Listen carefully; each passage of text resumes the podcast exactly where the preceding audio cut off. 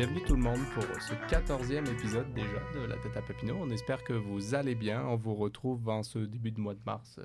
Un petit peu frais encore, hein. l'hiver n'est pas fini, mais bon. On Tellement de neige. c'est bon, c'est bon. Puis je pense que c'est pas fini, on va, on va encore y avoir droit.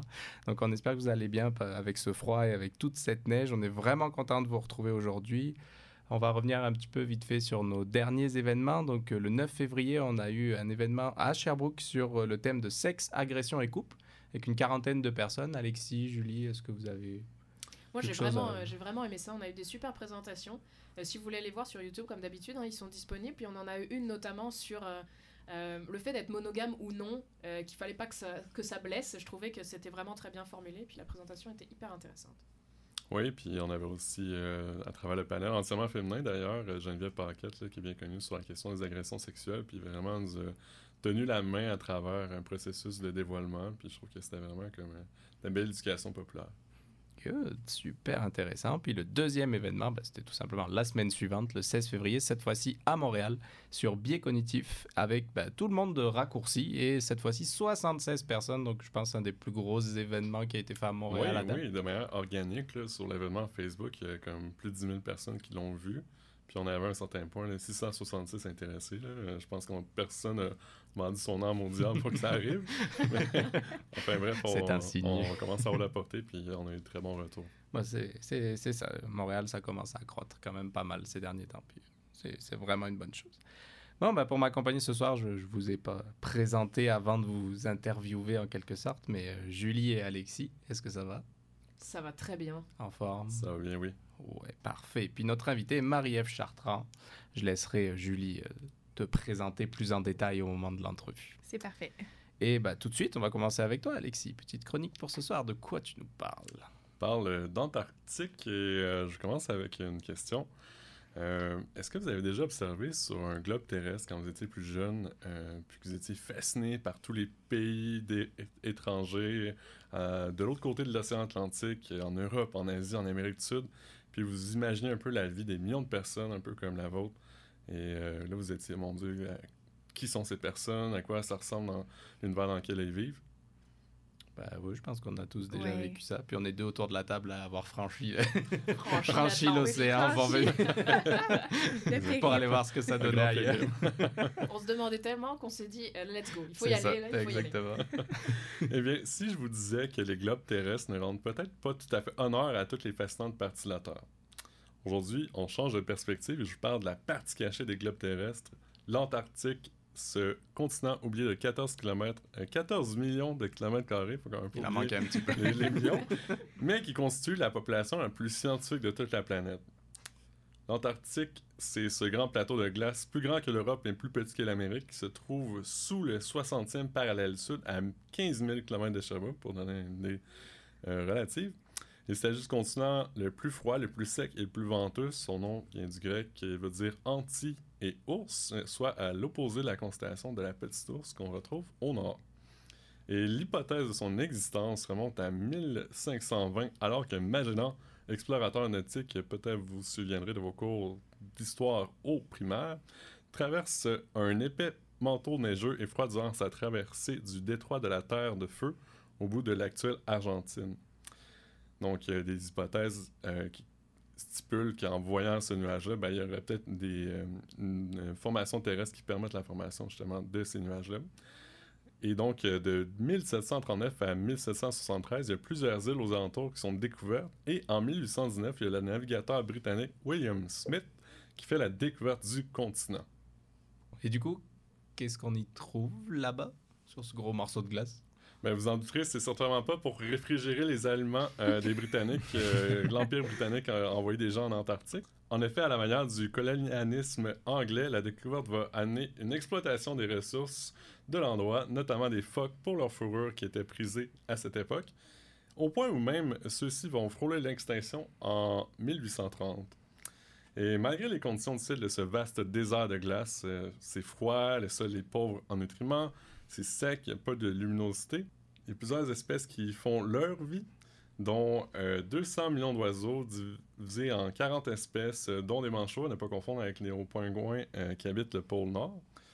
avec le Père Noël, bien entendu. 300 Les parents espèces... Laponie. 300 espèces de poissons, dont des baleines, des orques, des dauphins, des cachalots, des calmars géants, des phoques, des otaries, des éléphants de mer, des crustacés, des tardigrades, ces indestructibles organismes, des vers et, croyez-le ou non, même des poux. Sur euh, l'entièreté du territoire, il y a seulement 1% qui abrite des plantes, dont la plupart sont des mousses, du lichen ou des algues. Et encore une fois, il y a beaucoup de diversité. euh, C'est euh, par centaines que se compte le nombre de- d'espèces. On y retrouve aussi le lac Vostok, qui est plus grand que le lac Ontario ici au Canada et qui est situé à près de 4 km d'épaisseur de glace et dont l'eau serait vieille de 13 000 ans. Puis, ben, qu'est-ce qu'il y a de particulier pour la communauté scientifique là-bas? Ben, en effet, il y a vraiment un intérêt pour marquer pour, pour la science et on y arrive. Euh, Déjà en 1839, on revient à l'époque de la découverte, soit 20 ans justement après la découverte du continent. L'Antarctique revêt un intérêt scientifique alors que sa première ex- expédition est envoyée par la British Association of Advancement of Science et la Royal Society, qui existe encore aujourd'hui. Et euh, au tournant des années 1950, les technologies permettent euh, de faciliter l'accès au continent, vous, aurez compris avec la rigueur euh, euh, du climat qui se trouve. Et donc, des stations de recherche sont tranquillement installées. Cela a mené à la signature du traité de l'Antarctique en 1959. On tombe dans un volet plus politique ici. Et donc, signé à ce moment par 12 nations, dont l'URSS, parce que oui, en pleine guerre froide, il y a l'URSS qui a signé un traité sur l'Antarctique. Euh, donc, euh, le but de ce traité était de désigner l'Antarctique comme un territoire neutre. Et le traité va interdire toute activité militaire, mais ça n'empêche pas une gigantesque armée de 10 militaires argentins de venir revendiquer le territoire en 1965. Et à ce jour, il y a encore 6 pays qui revendiquent les territoires. Mais en tout cas, on voit que c'est quand même quelque chose qui revient, la neutralité des territoires. Ah oui, sujet d'actualité. Il y aurait certains parallèles qui pourraient être faits, notamment encore peut-être avec l'URSS ou euh, ses, euh, ses descendants. Euh, il y a également en 91 le protocole de Madrid qui va définir l'Antarctique comme, et je cite, une réserve naturelle consacrée à la paix et la science. On retrouve donc aujourd'hui 1000 à 5000 habitants en fonction des saisons sur le continent et qui sont pour la plupart des scientifiques originaires de 27 pays. Ça fait donc une grosse densité de population de 0.0005 habitants au kilomètre carré. Ça fait pas beaucoup de monde sur place. Tranquille. Le moins Bah, qu'on puisse dire, c'est qu'il y a de l'espace C'est ça, t'es pas sur tes voisins, tu peux faire le bruit que tu veux. Puis, bah, qu'est-ce qu'ils espèrent découvrir? T'as dit, il y avait quand même. bah, en fait, il y a que des scientifiques qui vivent là-bas. On s'entend qu'il y a personne qui vit pour euh, Le Ils plaisir. vivent pour le plaisir. Voilà, c'est ça. qui- les manchots, bien sûr. Oui, bien sûr, évidemment, mais euh, du moins population humaine. Du coup, qu'est-ce qu'ils espèrent trouver là-bas? Pourquoi ils sont là-bas? Vous vous souvenez du lac Vostok pris sur 4 km de glace? Eh bien, il y a certains scientifiques qui croient que les conditions euh, qui sont similaires à l'époque d'eau qu'on trouve sur les lunes de Jupiter permettraient d'établir des hypothèses sur la possibilité de vie extraterrestre. Et il y a également en 2003 des Russes qui ont amorcé un forage qui a aussi euh, provoqué des appels à la réserve vu les risques de contamination. Euh, on s'entend qu'on a des conditions d'eau euh, très vieilles, très intactes, très scellées sous la glace. Donc, au, au, quitte à pas commettre d'erreurs, on invite à la prudence. Il y a aussi le fait que l'Antarctique regorge aussi de météorites, dont certaines pourraient provenir de Mars. Euh, c'est également en Antarctique qu'on a observé pour la première fois en 1985 la diminution de la couche d'ozone et qui a vraiment euh, euh, assemblé la communauté internationale pour Mhm. justement bannir les, les composants qu'on appelle les CFC, qui se retrouvaient notamment les électroménagers. Puis, aussi un ciel dégagé de particules sans pollution lumineuse et qui fait donc en sorte qu'on y trouve le plus grand télescope à neutrinos du monde, le Ice Cube, et non à son prix, il n'aura pas. Il aurait pu, nom. Puis, euh, si on veut y aller euh, en nous, en tant que touriste, qu'est-ce que ça nous coûte? Ben, en effet, euh, tu dois t'imaginer, Charlie, que ça va coûter très cher. Par exemple, là, il y a la Belgique en 2008 qui a livré une station préfabriquée. Donc, je pose la question, combien pensez-vous que ça a coûté cette station préfabriquée, livrée au pied de la porte en Antarctique? Ça a dû coûter très cher. Ah oui, Des Le- millions ah, c'est certain. Ah, des millions, sûr, le transport. Juste le transport, ça a dû Ah, coûter juste des millions, juste au transport. Mais vous l'avez dit, des millions, des millions, je dirais même 2 euros, 22 millions pour euh, être exact. Donc, l'Antarctique, c'est loin d'être l'endroit dans le monde qui est le plus cher à visiter. Cela dit, ça n'empêche pas 80 000 touristes, on va dire très aisés, confortables, de venir faire leur petit tour de bateau dans la péninsule. Il euh, faut quand même dire que le pôle sud a l'avantage de ne pas avoir de décalage horaire, donc peut-être un avantage de tourisme. C'est un bon avantage. Je, je, compléterai, si vous voulez avoir des aperçus de ça, je pense au, à un youtubeur français, à Mixem, qui est parti au pôle Nord. Alors oui, on est à l'autre extrémité, mais si on veut voir à quoi ça ressemble, un peu ces paysages-là, parce que c'est pareil en Antarctique qu'en Arctique.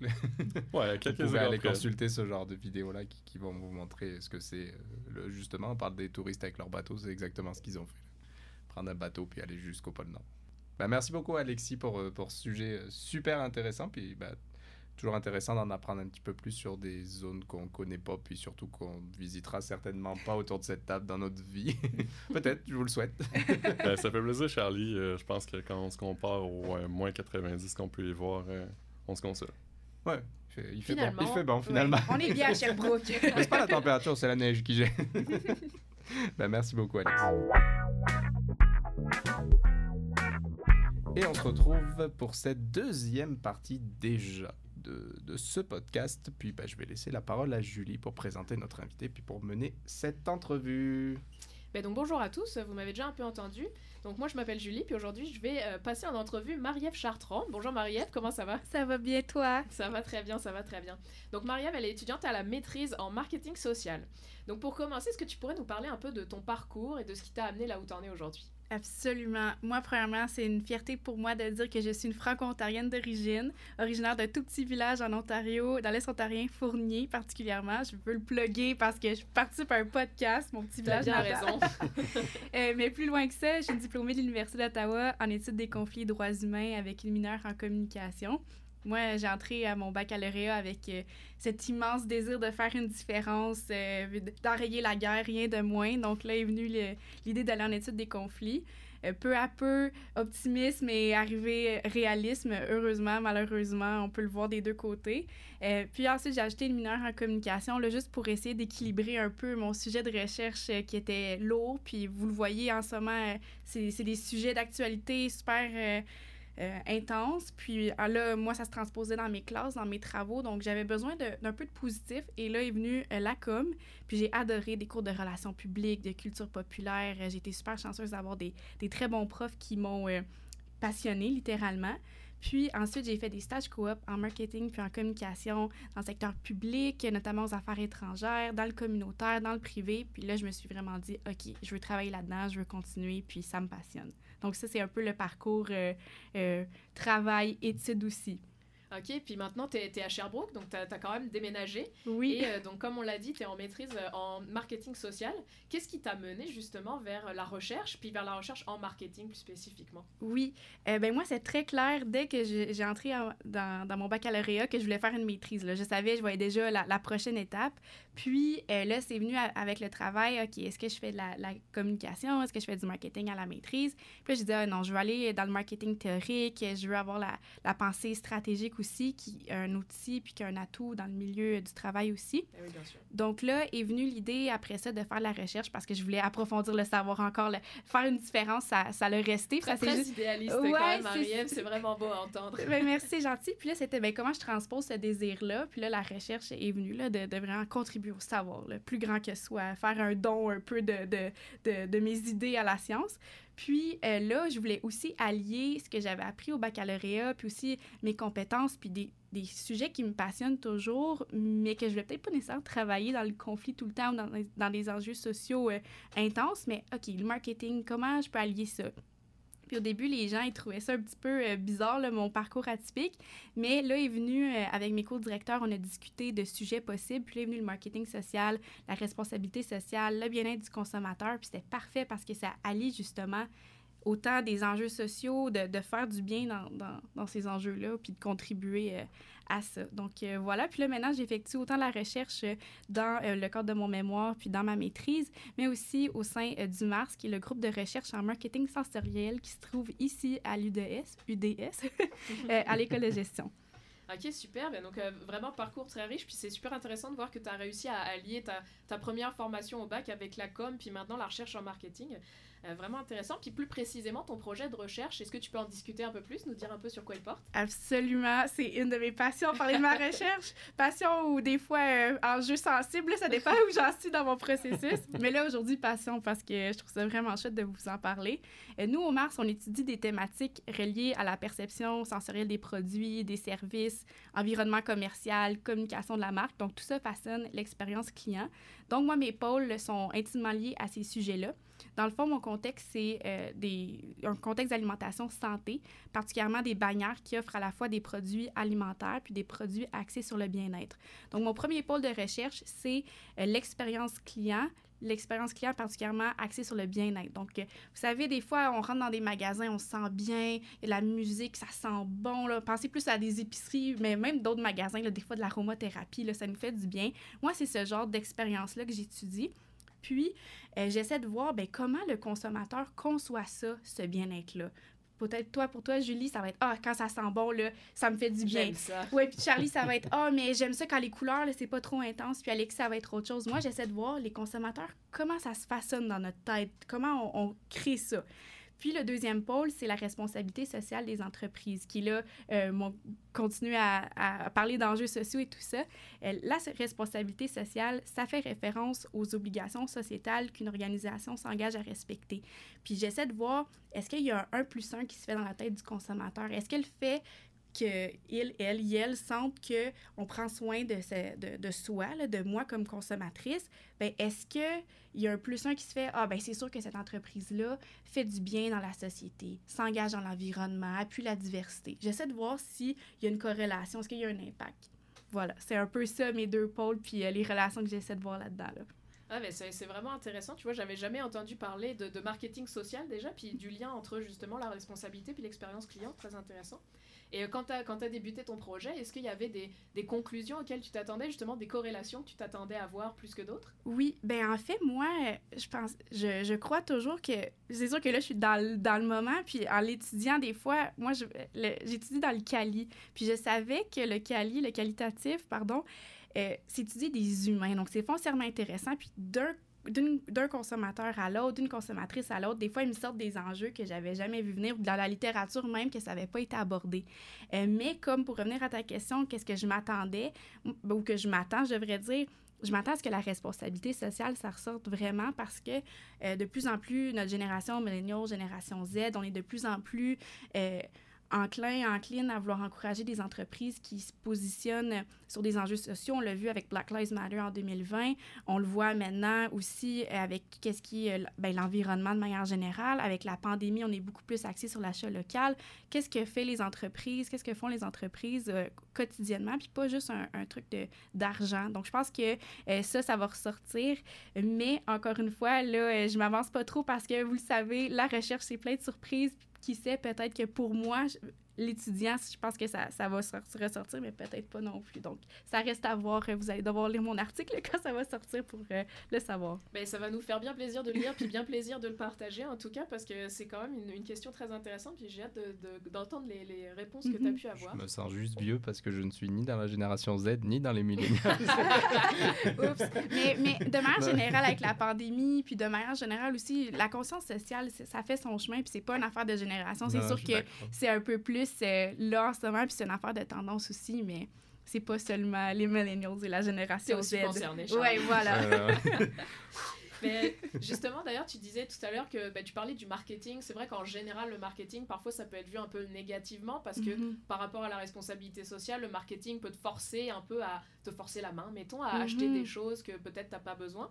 Euh, ce marketing démonisé, toi, qu'est-ce que tu en penses? Qu'est-ce que, qu'est-ce que tu trouves que que c'est démonisé ou non, finalement? Oui, ben en fait, merci, ça c'est une bonne question. Moi, c'est ce, que, c'est ce qui me faisait peur un peu de commencer à étudier le marketing parce que moi, comme consommatrice, je le voyais. On, on a de plus en plus un marketing qui est connecté, qui est rapide, qui cerne nos besoins avant, et nos désirs avant même qu'ils existent. Là. Vous, vous, comme moi, vous, des fois, vous pensez, hey, j'ai pensé à ce produit-là, puis drôlement, l'algorithme le, le pick it up, désolé l'anglicisme, c'est ça. Mais euh, ça fait que on, comment dire, le marketing nous offre des produits particulièrement pour nous, mais la contrepartie des avantages c'est que ça peut devenir intrusif. Vous comme moi, on a une boîte aux lettres, on reçoit un Publisac, on a une boîte de courriel, on a TikTok, on a Instagram, name it, on les a tout, tout. puis ça fait que le marketing utilise tous ces canaux-là pour nous rejoindre, puis c'est là que ça devient intrusif, puis c'est là que ça devient dérangeant. Puis comme consommateur, puis comme moi-même comme consommatrice, je le vois, puis ça, ça je trouve ça gossant. ben, c'est ça, genre des fois on est juste sur notre sel, puis là on, on, se tombe sur des, des, publicités, puis on se dit ben c'est pas ça que je voulais faire. Est-ce que justement les nouvelles générations sont pas plus conscientisées à ce phénomène-là et ils font plus attention ou se rendent compte que, OK, ça c'est juste du marketing. Oui, je pense qu'on est, on, est beaucoup plus outillés à voir, euh, à cerner qu'est-ce qui est malicieux puis qu'est-ce qui vient d'une bonne façon. Puis je pense que le marketing, c'est pas nécessairement malicieux, mais c'est l'intention derrière qui peut l'être. Donc, je pense que c'est ça la nuance que, que j'aimerais faire, c'est qu'on n'est on n'est pas des mauvaises personnes, les marketeurs, mais souvent, on, les marketeurs, là, on met souvent, on se fait donner cette, cette mauvaise perception-là. Euh, mais c'est vraiment, c'est comment qu'on le fait. C'est pas des fois le sujet comme tel, voilà. Euh, mais le marketing peut faire des belles et grandes choses, puis c'est là le marketing social qui est un des pôles, euh, tu sais, qui, qui, qui, nous, qui, peuvent, qui peuvent contribuer au bien-être de la société, là. Ben oui, finalement, qui vont avoir un impact vraiment positif. Mhm. Et justement, ce marketing social, comment est-ce que tu le, tu le définirais peut-être pour les gens un peu moins familiers? Absolument. Ben oui, le marketing social, c'est souvent utilisé dans le but d'influencer les comportements, euh, mais aussi mettre en lumière certains enjeux, amener une conversation. Euh, des exemples que, que, que, vous allez reconnaître, euh, qu'est-ce qui est campagne d'arrêt pour le tabac, là, et c'est diminuer la consommation de cigarettes. aussi, toutes les campagnes qu'on a vues avec la COVID-19 pour la vaccination, c'est ce genre de... Le marketing social, c'est, oui, des fois, vendre un produit, mais ça peut... C'est aussi des campagnes de, de santé publique, d'hygiène de vie, de, tout ça, on en a vu beaucoup dans les derniers deux ans. Euh, donc, c'est aussi par rapport à, des problèmes environnementaux, des fois, euh, problèmes sociaux. Euh, donc, voilà, c'est comme ça que c'est utile à la fois des techniques du marketing traditionnel, mais aussi allier ça avec les sciences sociales. Donc, c'est l'espèce d'entre-deux, le marketing social. Ben, très intéressant. En tout cas, ça a l'air d'être vraiment quelque chose qui se développe beaucoup. Et puis justement, ben, toi aujourd'hui, tu es là. Puis je pense que ça fait aussi partie de ta responsabilité sociale de venir nous parler de ce que tu fais puis de ton projet de recherche. Puis je terminerai l'entrevue en te posant justement la question qu'on pose un peu à tous nos invités. Qu'est-ce que tu penses, toi, de la place de, de, la communication et de la vulgarisation scientifique dans la société aujourd'hui? Moi, je trouve ça tellement important. Puis avec la dernière année, en participant à vos événements, là, ça, ça sortir de la, la, COVID, de la pandémie un peu, là, ça me fait voir qu'on a du travail à faire parce que justement, cette pandémie, puis désolé si ça revient là-dessus, on est tous un peu tannés, mais ça reste le sujet d'actualité depuis le dernier deux ans. Ben, je crois que comme société, on a compris le pouvoir de la science puis de l'information, mais de l'autre, la désinformation, elle a, comment dire, il y a eu une... Euh, elle a explosé. Explosé, c'est ça, merci. Puis je pense que pour contrer cette tendance-là, ça va être plus qu'important pour les milieux académiques de trouver des nouvelles façons de communiquer, puis de faire de la communication scientifique, des podcasts comme le vôtre, euh, sortir des médias traditionnels, parce que malheureusement, c'est pas monsieur, madame, tout le monde qui va lire des articles scientifiques dans des journaux scientifiques. C'est de trouver, euh, être présent sur des médias sociaux, mais aussi sur d'autres formules pour essayer de d'enrayer le clivage scientifique versus non scientifique, que la, science fasse partie de notre quotidien, que ça soit pas que dans le milieu académique, puis l'espèce de, tour d'ivoire, tour de verre, malheureusement, qui existe des fois dans nos milieux académiques. Oui, ben, je suis très d'accord avec ça. Puis je pense que c'est pas mal, euh, c'est pas mal notre credo aussi ici. Absolument. Puis on a pas mal les mêmes idées euh, euh, par rapport à la place de la communication. Ben, merci beaucoup Marie-Ève pour cette entrevue. C'était super intéressant, très beau projet de recherche. Et puis on te souhaite le meilleur pour la suite de ta maîtrise, en espérant te, te, revoir à d'autres événements. Ah oui, c'est certain. Merci beaucoup pour l'invitation. ça fait plaisir. Et eh ben, je vais finir ce podcast par, euh, en remerciant ben, Marie pour cette superbe entrevue très intéressante. Je pense qu'on a appris beaucoup de choses. Puis je pense que tu démystifies aussi un petit peu ben, c'est quoi le marketing. Puis c'est ce que tu disais, là, les, gens ont souvent une mauvaise image ou plutôt négative de la job que vous faites. Puis mm c'est pas le cas, comme tu viens de le montrer très mm. bien. Merci. Merci euh, Julie et Alexis pour, pour vos interventions. Puis nous, on va vous inviter à... Alors, on a beaucoup d'événements, accrochez-vous. Yes. Donc le prochain, le 16 mars, 6 à 8 à Montréal, sur la diversité culturelle, au Ciboire Saint-Laurent, en collaboration avec le Fresque, avec qui je pense que c'est pas la première et la dernière collaboration. non, c'est ça, ça revient pas mal fréquemment avec les Fresques. Puis le 23 mars, donc euh, la semaine suivante, une petite formation sur la rédaction d'articles scientifiques vulgarisés avec Juliette Sévigny de Science 1. Donc ça, ça sera donné en ligne pour tout le monde. Exactement. Le 6 avril, un 5 à 7 espace science et fiction au Boc et Bière en collaboration avec le Festival de cinéma du monde de Sherbrooke. Donc ça, c'est tout nouveau. Oui, euh, dans le fond, euh, pour ceux qui connaissent le Festival du cinéma du monde de Sherbrooke, qui ont des activités qui s'appellent les cinémois, qui sont ni plus ni moins des clubs de cinéma euh, auxquels les gens se rejoignent après avoir visionné un film. ben là, on va mixer les événements Bistro Brain avec ces événements-là. Donc, moitié-moitié événement Bistro Brain, événement Festival du cinéma du monde de Sherbrooke. Donc, on va faire une petite analyse scientifique, notamment du film Interstellar. Oh, oula. Oh, ça s'annonce beaucoup... très J'adore! Il va y avoir beaucoup de choses. On espère vous y voir nombreux. Et le petit dernier pour aujourd'hui, donc pas pour aujourd'hui, qui s'en vient, on va dire. Le 13 avril, notre 5 à 7 habituel, annuel de... sur l'environnement, toujours au Boc et Bière, cette fois-ci en collaboration avec le Riscus. Donc on espère vous y voir nombreux. Il a tout le temps du succès, ce, ce 5 à 7 ah environnement. Euh, donc, euh, D'année en année, toujours euh, plus, d'actualité. Ben, c'est ça, toujours plus d'actualité. Donc c'est pour ça aussi que, que le monde s'en vient. Puis nous, on va vous souhaiter tout simplement une bonne soirée, une bonne journée, peu importe l'heure à laquelle vous écoutez ça. On va vous inviter à partager ce podcast si vous l'avez aimé, à en parler à un ami, à le partager sur vos réseaux sociaux. On remercie la CFAC qui nous offre le local dans lequel nous sommes actuellement en train d'enregistrer. Puis on vous dit bah, au mois prochain. Salut tout le monde. Au revoir.